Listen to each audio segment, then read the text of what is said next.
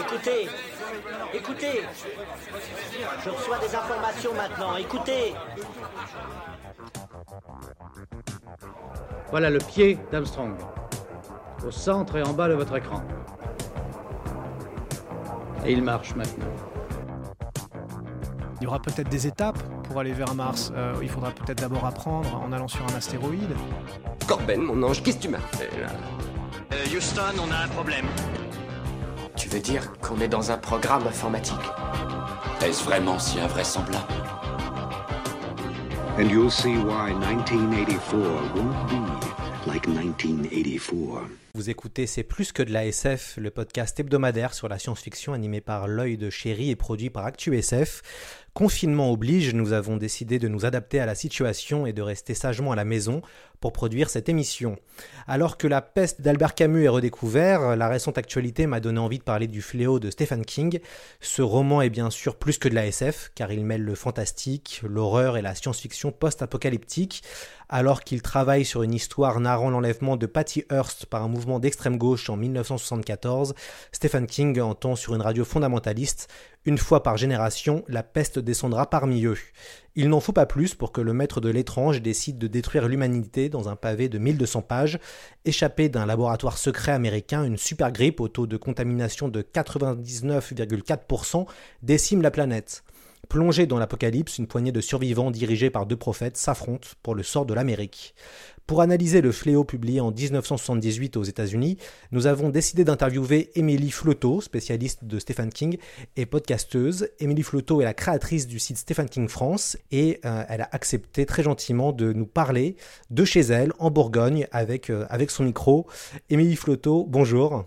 Bonjour. Est-ce qu'avec ce, ce confinement, on ne vit pas dans un roman de Stephen King? Un petit peu, hein, je t'avoue que là depuis euh, depuis plusieurs semaines, euh, c'est un peu avec comme tu le disais la peste d'Albert Camus, un des noms qui reviennent un peu partout euh, dans l'actualité sur les réseaux sociaux, c'est c'est très spécial. On va se tutoyer puisqu'on a commencé par se vous voyez. Alors est-ce qu'on est-ce qu'on peut faire un parallèle entre cette pandémie du coronavirus et cette super grippe imaginée par l'auteur?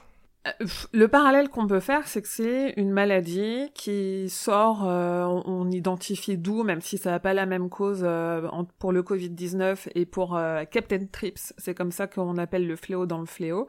Après, oui, c'est quelque chose qui est très contagieux, mais c'est beaucoup plus grave chez Stephen King, dans le sens où, comme tu le dis, ça contamine 99,4% de la population, mais ça tue 100% des contaminés. Ce qui est pas du tout le cas euh, du coronavirus euh, qui nous touche actuellement. C'est ça. Et, et pourtant, toute la première partie du livre euh, qui narre la propagation de l'épidémie fait fortement écho à la situation que nous vivons actuellement. Oui, oui, oui. Il y a, enfin, en fait, le, cette première partie, elle est assez incroyable à lire parce que c'est des chapitres très courts qui sont là pour nous montrer que le l'épidémie va très vite, que ça se propage à toute vitesse. T'as des chapitres d'une demi-page qui t'expliquent juste que quelqu'un a toussé dans un cinéma, donc tu comprends que cette personne qui tousse vient de contaminer toutes les personnes qui étaient au cinéma, qui vont contaminer aussi d'autres personnes. Et c'est un peu euh, là, euh, nous à ce stade de- du confinement, on est à même pas une semaine du confinement, c'est euh, le message qui est martelé en disant euh, que ça se propage très vite. Et en tout cas, oui, sur cette partie-là, ça correspond très très bien euh, à, ce qu'on voit chez King. C'est ça, tu parles du, fameux chapitre 8 euh, du, fléau, qui est un chapitre extrêmement impressionnant, puisqu'on King raconte d'une manière très habile euh, comment les gens sont contaminés au fur et à mesure, et ça passe par une rencontre à une station-service, puis après des enfants qui contaminent d'autres enfants, et toute cette séquence-là, tout ce chapitre-là est, vraiment effrayant, et en même temps très réaliste. Oui, très réaliste parce qu'il y a vraiment ce côté, euh, on sait pas qu'on l'a, on sait pas que ce qu'on a c'est très grave parce que c'est ça commence comme une petite toux et il y a un truc terrible avec euh, avec cette maladie, cette super grippe dans le fléau, c'est qu'à un moment donné ça va mieux. Donc on continue à être contagieux, on continue à être porteur, on va un peu mieux. Donc si pour les personnes qui prenaient des précautions, qui se disaient je suis malade, je reste chez moi, ils recommencent à sortir et là ils recontaminent d'autres personnes et c'est ce qui fait en fait que chez King ça va très vite et que euh, et que oui, plus de 99% de la population décède. euh, Je pense que si on met ça à une échelle réelle, en, en 10 jours, euh, aux États-Unis, il n'y a plus personne, quoi. Est-ce que tu peux nous raconter la genèse du fléau, qui est un roman assez particulier dans, dans l'œuvre de King? T'en as fait une partie, t'as cité euh, deux des inspirations entre euh, l'enlèvement euh, en effet d'une femme et le et le sermon qu'il a entendu à la radio. Il y a aussi une autre, enfin il y a deux choses. King, lui, ce qu'il voulait dénoncer avec ça, à l'époque où il l'a écrit, donc dans les années 70, c'était Nixon, et il trouvait que, lui qui est très engagé politiquement, il trouvait que Nixon mentait beaucoup, que c'était un gouvernement qui cachait beaucoup de choses, qui enjolivait beaucoup les choses, et en fait, il a corrélé ça au fait que dans l'Utah, il y a eu un déversement de produits chimiques qui a tué des moutons, mais beaucoup, une grosse quantité de moutons, et que des scientifiques ont dit un peu plus tard que ce déversement chimique, s'il était, était parti dans l'autre sens que la direction dans laquelle il était parti, il aurait contaminé Salt Lake City. Donc il a corrélé le fait qu'il y ait des mensonges dans le gouvernement et le fait qu'on soit passé à côté d'une contamination grave en se disant en fait si demain il se passe quelque chose de grave, on va nous mentir, on va pas nous le dire, on va nous le cacher, on va nous cacher la gravité et, et c'est parti de là, plus comme tu dis, le serment qui disait que euh, toutes les générations vont être testées, et le fait que, euh, enfin, cette histoire d'enlèvement qui lui a aussi inspiré le personnage de Randall Flagg. C'est parti de là. On peut aussi évoquer euh, la difficulté de l'auteur pendant la rédaction du livre, bloqué par la fameuse panne de l'écrivain. le créateur de Shining qualifie cette expérience de Vietnam personnel. Oui, il, il dit que en fait, il avait envie de faire vraiment ce roman et il s'est presque forcé à le faire parce qu'il n'était pas aussi à l'aise financièrement que maintenant et il voulait à tout prix l'écrire, il voulait le sortir. Du coup, je pense qu'il s'est mis plus la pression que d'habitude parce qu'il a tendance à écrire plutôt euh, plutôt comme euh, selon son inspiration, selon comme ça lui vient et un truc qui va commencer, il va le mettre de côté et là celui-là, il s'est vraiment mis la pression pour le terminer. Et du coup, il, euh, il en parle, ouais, comme de quelque chose d'interminable à l'écriture, quoi. Ça a vraiment été un calvaire pour lui la particularité du fléau, c'est qu'il y a deux versions. Il y a une version courte qui est sortie donc en 78 et qui a raflé des prix, et puis il y a une version plus longue. Comment ça se fait que King ait ajouté 400 pages de, de plus? Alors en fait, la première version, lui, il a proposé un premier manuscrit à son éditeur euh, en 74 ou 75 et il était trop long. En fait, à l'époque, euh, déjà les éditeurs étaient plus frileux parce que King, il, écrit toujours des gros pavés et ça fait plus peur aux, aux éditeurs parce qu'ils savent que de toute façon ce sera vendu quoi qu'il arrive et parce que nous aujourd'hui on a des techniques d'impression et de relure qui permettent aussi de publier des livres qui font plus de 1000 pages. C'était pas le cas à l'époque, c'était pas le cas dans les années 70. Donc son éditeur lui a dit euh, ton livre il est trop gros, ton manuscrit c'est pas possible, on ne publie pas en l'état. Donc soit tu le coupes, soit nous on le coupe. Et au final, à l'époque, il a enlevé 150 000 mots, ce qui correspond quand même à 400 pages de son manuscrit d'origine. Donc la première édition, si vous avez des livres euh, du Fléau qui datent d'avant les années 90, c'est la version courte qui a été coupée par King, mais euh, par volonté de l'éditeur et pas son, sa volonté à lui. Et en fait, dans les années 90, il a eu l'occasion de republier, il a réussi à négocier quand même avec Doubleday, l'éditeur, euh, de republier une version euh, augmentée du Fléau. Et ce qu'il a fait, c'est qu'il a repris des parties de ce qu'il avait coupé avant parce qu'il a gardé ce qu'il avait coupé. Il a mis à jour des, des, références. Il a mis à jour aussi les années en transposant ce qui se passait des années 80 aux années 90. Il a rajouté des parties, il en a corrigé certaines. Ce qui fait que ce qui est publié depuis 90, c'est la deuxième version du Fléau qui fait à peu près, je crois, 350 euh, ou même 400 pages de plus que euh, le premier qui a été publié dans les années 70.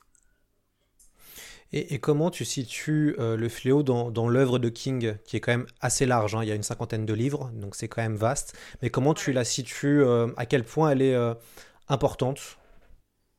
C'est vraiment un incontournable. Je pense pour tous les fans, ça fait vraiment partie euh, de des des livres qu'il faut avoir lu de King parce que c'est euh, je trouve que c'est une de ses plus belles histoires. Belle dans le sens euh, où on est vraiment plongé dans l'humanité, ce qu'elle a de pire et ce qu'elle a de meilleur, comme souvent quand on est face à, à ce genre d'événement. Et, en fait, c'est une épopée. Euh, il en a fait d'autres, des épopées. Il a fait notamment La Tour sombre, mais La Tour sombre, c'est colossal, c'est huit volumes, c'est très très long à lire. Alors que là, en 1500 pages, on se rend compte d'une qualité d'écriture incroyable avec, euh, comme on l'a dit tout à l'heure, une structure euh, de chapitres qui, rien que la structure, te fait comprendre quelque chose de ce qui se passe. Et vu qu'il y a beaucoup beaucoup de personnages, il arrive aussi à dépeindre beaucoup de traits de caractère. C'est vraiment dans les dans les préférés des fans quand on leur demande, c'est vraiment un incontournable. Après, je pense que pour le grand public, ça fait un peu plus peur parce que 1500 pages, c'est quand même long. Times Magazine classe le roman à la deuxième place de sa liste des meilleurs romans post-apocalyptiques. Et finalement, Le Fléau est à la croisée des genres. Euh, on retrouve toute la première partie du, livre, c'est de l'anticipation mélangée à de l'horreur. Et puis plus on avance, plus on, est, on, a du fantastique mélangé à du post-apo. Donc c'est vrai que c'est assez intéressant de voir que Le Fléau, c'est le croisement de presque tous les genres de l'imaginaire. Oui, et puis tous les genres euh, que King euh, aime en fait, parce qu'on le dit souvent, euh, il, a cette étiquette d'être un, auteur d'horreur, alors qu'il est loin de faire que ça. On peut citer des La Ligne Verte, Stand By Me, qui est la qui est l'adaptation de la nouvelle Le Corps, où il y a toujours, il y a souvent quand même une petite part de fantastique. Il est loin de faire que de l'horreur, et la chose dont il est très, fin, avec laquelle il est très fort, que ce soit euh, horreur ou pas, fantastique ou pas, c'est euh, d'écrire un contexte et d'écrire un personnage. Et pourquoi? Et comprendre pourquoi un personnage, qui soit gentil ou méchant ou peu importe, pourquoi il agit comme ça et pourquoi il réfléchit comme ça. Et dans le fléau, c'est vraiment ce qu'on a parce qu'autant on a beaucoup de personnages, mais ils sont tous extrêmement bien développés, ce qui fait que, tu l'as dit, il y a deux clans, il y a le bien un peu contre le mal, même si c'est loin d'être aussi manichéen que ça, avec chacun deux prophètes. Et en fait, euh, tu te retrouves à un moment donné de la lecture à te dire, mais dans quel clan je serais Parce que tu comprends la logique de ceux qui suivent le mauvais côté, en fait. Donc c'est ça qui est aussi hyper intéressant intéressant dans son écriture. Et c'est et sur 1500 pages, il a vraiment eu l'occasion de montrer ça. Après, oui, le, côté post-apocalyptique, il l'a fait aussi dans des longs romans. Il l'a fait un petit peu dans 22 novembre 63, où c'est aussi un peu une histoire de voyage dans le temps. Je pense qu'il s'amuse un peu avec tous ces genres qui l'ont qui l'ont baigné, qui l'ont très influencé quand il était jeune. Dans, bah justement, ça va faire le lien avec cette question-là. Dans la deuxième partie du fléau, on voit les survivants divisés en deux groupes. Le premier s'installe dans le Colorado et tente de fonder une utopie. Euh, cette communauté, elle est dirigée par Mère Abigail, une femme noire centenaire. Le second groupe imagine l'inverse. Euh, les survivants sont à Las Vegas et bâtissent un régime autoritaire proche d'une dystopie construite autour d'un tyran euh, nommé Randall Flagg, qui est le grand méchant du, de, l'œuvre.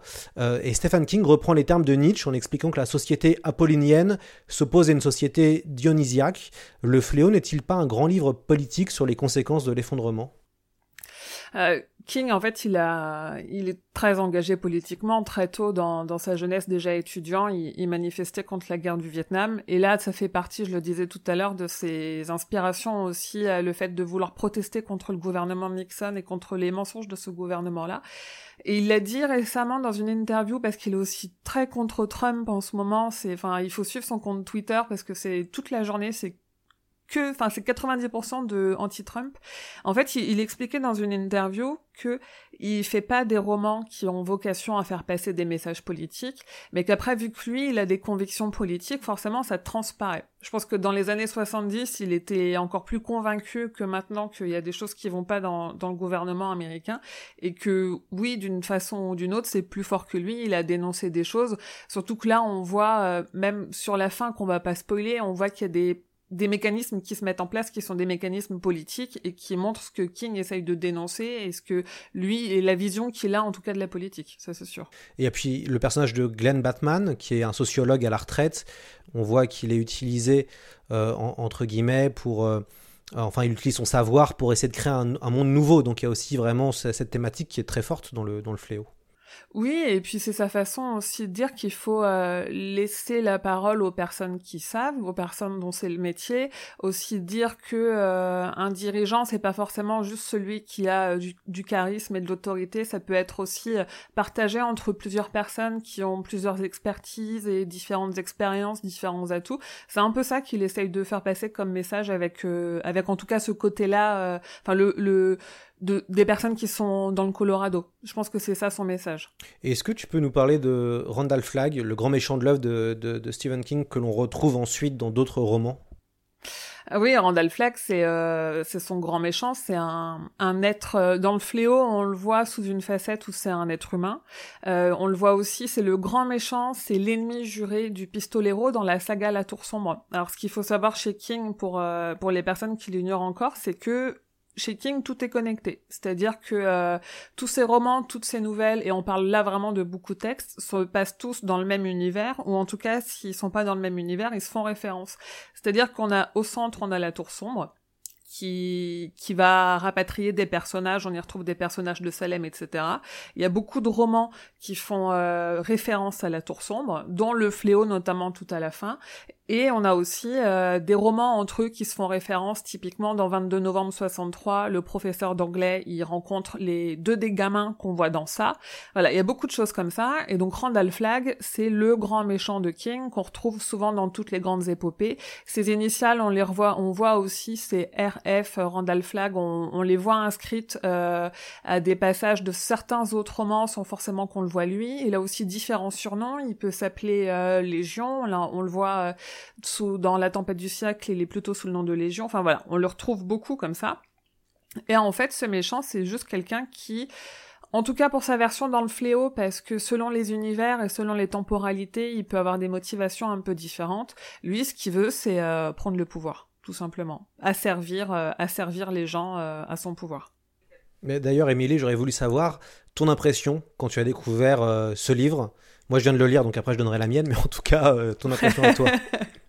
Ah ouais, moi je l'ai lu, j'étais jeune, je l'ai lu, je devais avoir 15, 17, entre, ouais, entre 15 et 17 ans, quelque chose comme ça, et c'était, en fait, je trouve que c'est un, roman qui est très immersif parce qu'on on a l'impression d'être avec eux. C'est extrêmement bien décrit. C'est, euh, on a l'impression qu'on nous tousse dessus. Ça nous rend parano. Moi, je l'ai relu. Euh, je vis à Paris maintenant et quand je l'ai relu euh, l'été dernier et que des gens toussaient à côté de moi dans le métro, ça me faisait penser à, à ce qui se passait dans le fléau et ça m'inquiétait presque. En fait, ça m'a rendu un peu parano. Et en fait, c'est tellement bien décrit aussi qu'il y a des choses. C'est quand tu fais un rêve et que tu as des flashbacks de ton rêve qui te reviennent dans la Moi, ça me faisait ça. Quand je lisais le matin dans les transports, dans la journée, j'avais des flashs de ce que j'avais lu qui me revenaient. Parce que euh, ce roman, il a une grande force. C'est vraiment le ces personnages et auxquels on s'attache, même s'ils sont pas tous, euh, même du côté des gentils, ils sont pas tous euh, forcément très attachants. Il, il a un pouvoir d'immersion qui est assez incroyable. Et il est, il est cruel quoi parce que euh, y a euh, enfin les survivants c'est même pas 1% de la population donc tout ce passage où tout le monde meurt où il y, a, une femme qui doit enterrer son père euh, enfin c'est il est extrêmement violent quand même il faut aussi le dire. Il m'a beaucoup il m'a beaucoup marqué et j'ai été très heureuse de le relire. Oui mais j'ai été très impressionné par bah, la la qualité des personnages, euh, le côté très moderne. C'est un livre que je trouve très très moderne dans sa façon euh, de raconter euh, une histoire. Et ça reste, pour un livre qui a été écrit, enfin qui est sorti en 78, ça n'a pas pris une ride. Et ça, c'est très impressionnant. C'est impressionnant et c'est aussi effrayant parce que euh, au-delà du fait qu'il y a un virus qui se propage, il montre aussi euh, les mensonges du gouvernement, en tout cas au moins dans le premier tiers. Et quand on le relit là dans ce contexte, moi je conseille pas du tout de le relire parce que ça va juste, enfin c'est, euh, je pense que ça va juste faire psychoter plus qu'autre chose. Mais au moins la première partie, si on la lit maintenant, on, enfin on se dit au moins aux États-Unis, ce qui se passe en ce moment, c'est un peu de cet ordre-là, tu vois. Donc c'est c'est très inquiétant et et je sais que King, vu qu'il y a une nouvelle adaptation qui est normalement en préparation, King il disait qu'il était content qu'il y ait une nouvelle adaptation parce qu'il trouvait que c'était encore extrêmement d'actualité. Et il l'a dit aussi il y a 5 ou 6 ans, il se posait la question si dans 50 ans on continuerait à lire Le Fléau. Moi je suis persuadée que dans encore plus de 50 ans, le roman n'aura pas vieilli. Le, bah justement, le fléau a été adapté à l'écran euh, sous forme d'une mini-série euh, euh, de 4 épisodes, je crois, en 94. Mm. Qu'est-ce que tu penses de cette adaptation? Bah, Elle est compliquée parce qu'en fait, c'est King lui-même qui a écrit le scénario. Et je, et je trouve que c'est pas forcément une bonne idée parce que c'est pas lui, il est auteur. Il est auteur de romans ou de nouvelles. C'est pas son boulot d'écrire un scénario. Donc il choisit pas forcément les bonnes coupes ou les bons éléments ou la façon euh, ou la façon dont il faut les mettre. Et le, le, deuxième problème qu'il y a avec ça, c'est que le, la personne qui réalise, c'est Mick Garris, qui est un grand ami de King, qui a aussi fait le téléfilm Shining. En fait, Mick Garris, vu qu'il est tellement ami avec King est tellement fan de ce qu'il fait qu'il l'écoute à la lettre. Donc t'as une personne qui écrit un scénario mais dont c'est pas le métier et une personne qui réalise et tout ce qu'il veut faire c'est faire plaisir à celui qui écrit le scénario bah, c'est un peu complexe parce que euh, ça traîne en longueur. Je trouve que ça coupe pas forcément les bons éléments. Les personnages sont pas assez attachants, alors que ça dure quand même super longtemps. T'avais de quoi pouvoir développer un peu des personnages, même en racontant l'histoire, euh, qui t'a coupé un peu euh, certaines parties en termes de temps. Tu vois, je trouve que il enfin, il baigne dans son jus. Il a vraiment, il est très marqué par le temps. La VF, euh, c'est un enfer. C'est une très mauvaise VF, comme souvent les téléfilms à cette époque-là. Hein, mais c'est, euh, il est un peu difficile à regarder en ce moment quand même. Est-ce que tu as lu les comics publiés aux éditions Delcourt, dessinés par Mike Perkins et scénarisés par Roberto Ouais. Aguirre euh, Sa- Sacasa Je les ai lus quand ils sont sortis, ouais. Et ils ont les mêmes défauts que l'adaptation, c'est-à-dire qu'ils ils coupent un peu trop euh, les, les sentiments des personnages, je trouve. Et puis après, les dessins, il faut, enfin, les dessins sont spéciaux. C'est très, c'est très sale, très, c'est particulier. Ouais, moi j'ai plutôt assez, euh, j'ai été assez pris moi par le par le comics. Je trouve qu'il y a une vraie, en tout cas, il y a un vrai travail euh, artistique euh, qui, qui est fait. Et euh, moi à l'époque, je les ai lus aussi et j'avais j'avais été très euh, très pris par le par le par le par le, comics. Ah, j'avais pas lu le livre avant. Euh, du coup, si je relis maintenant euh, les comics, peut-être j'aurai une vision un, un peu un peu différente. J'aimerais bien te faire rebondir sur une citation qu'a dit Stephen King, où je suis forcément d'accord, du coup peut-être il va y avoir débat. Euh, Stephen King dit dans, dans son essai Anatomie de l'horreur, en dépit de son thème apocalyptique, Le Fléau est un livre plein d'espoir qui fait écho à la remarque d'Albert Camus, selon laquelle le bonheur lui aussi est inévitable. Et cette vision pleine d'espoir, je la ressens pas forcément moi dans le Fléau. Non, pas du tout. Moi non plus, parce qu'ils, enfin, même les gentils, hein, excuse-moi l'expression, mais ils en chient de A à Z, quoi. Il y a personne pour qui ça se passe bien. Enfin, c'est que ce soit les méchants de leur côté où ils se font tuer dès qu'ils font un pas de travers, ou les gentils qui traversent beaucoup de mots. Enfin, c'est entre les trahisons, euh, l'amour, euh, la maladie, parce que ce qu'il y a dans le fléau aussi, c'est que vu qu'il y a, il reste moins d'un pour cent de la population, il y a plus de d'hôpitaux, donc on est euh, à une appendicite qui peut, enfin qui pour nous où on se dit bah j'ai l'appendicite, je me fais opérer et si tout se passe bien, c'est en ambulatoire et dans 24 heures je suis sortie. Dans le fléau, quand il n'y a pas d'hôpitaux, s'il y a une appendicite, c'est grave en fait. C'est, tu te dis, euh, c'est vraiment pour lui une façon de montrer euh, comment on pourrait revenir du jour au lendemain sur une erreur ou sur des mensonges à zéro, littéralement, parce qu'il n'y a plus rien, il n'y a plus d'usine, électricité, il faut essayer de remettre une centrale en marche ou, euh, enfin, tu vois, c'est extrêmement complexe et je trouve ça, euh, non, je trouve qu'on en sort quand même plutôt déprimé de la lecture du fléau. C'est pas très positif, c'est pas très joyeux, euh, rien de tout ça, quoi. Hmm. Alors, en, dernière question, il y a que- quelque chose moi qui, qui m'interpelle. Tu es une des rares spécialistes françaises de Stephen King, qui, je le rappelle, est un des plus grands maîtres de l'imaginaire. Comment euh, tu expliques le manque d'ouvrages et d'universitaires analysant l'œuvre de cet auteur qui a pourtant écrit une cinquantaine de livres?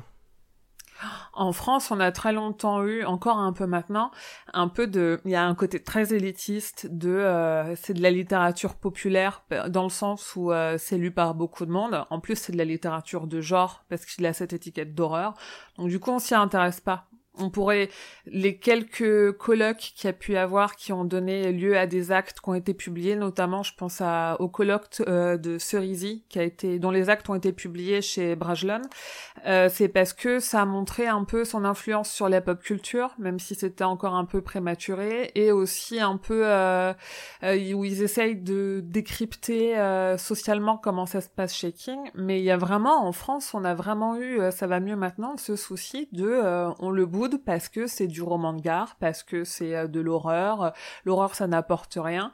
Et, et c'est marrant parce que on a beaucoup, beaucoup, beaucoup parlé de King en septembre dernier parce qu'il y a eu la sortie de sa chapitre 2 qui était extrêmement attendue. Donc en France, il y a eu beaucoup de nouveaux romans, enfin beaucoup de nouvelles publications sur lui et notamment le magazine Lire a fait un spécial King et dans la préface, le rédacteur en chef est fait en fait quasiment une lettre d'excuse en disant on l'a longtemps boudé, on a longtemps pas publié de critiques, euh, pas fait d'article quand il sortait un roman parce que on était ancré dans cette culture de euh, c'est un auteur populaire, euh, ça plaît euh, au petit peuple, aux petits lecteurs, euh, c'est pas intelligent, euh, il y a Camus d'un côté et il y a King de l'autre quoi. Et c'était c'est très dommage hein, de penser comme ça, je suis la première à le penser mais je vois encore euh, j'ai des alertes partout sur Twitter euh, dès que quelqu'un parle de King en gros euh, je, je le verrai.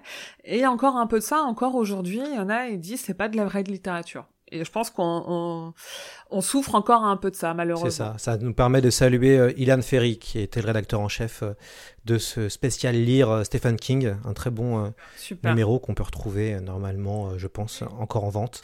Et bah, écoutez, c'est la fin de notre podcast. Un grand merci. Émilie Flotto d'avoir été avec toi. nous. Euh, tu es la créatrice euh, du site Stephen Ouais. King France et tu animes le podcast hebdomadaire La Gazette du Maine, un podcast qui retrace l'actualité liée au maître de Bimensuel, l'horreur. c'est euh, deux fois par Euh, mois, une semaine sur Bimensuel, pardon. Et à côté, tu fais partie d'une formidable équipe, Le Roi St- Ah. Euh, un podcast qui analyse toute l'œuvre de Stephen King. On a fait d'ailleurs, on a, on a sorti en août dernier un épisode sur le fléau. Donc voilà, vous pouvez l'écouter le fléau du coup. Le Fléau est disponible numériquement euh, chez Albin Michel et au livre de poche. Et nous remercions nos éditeurs et nous vous souhaitons bon courage dans cette période de confinement qui risque peut-être de durer.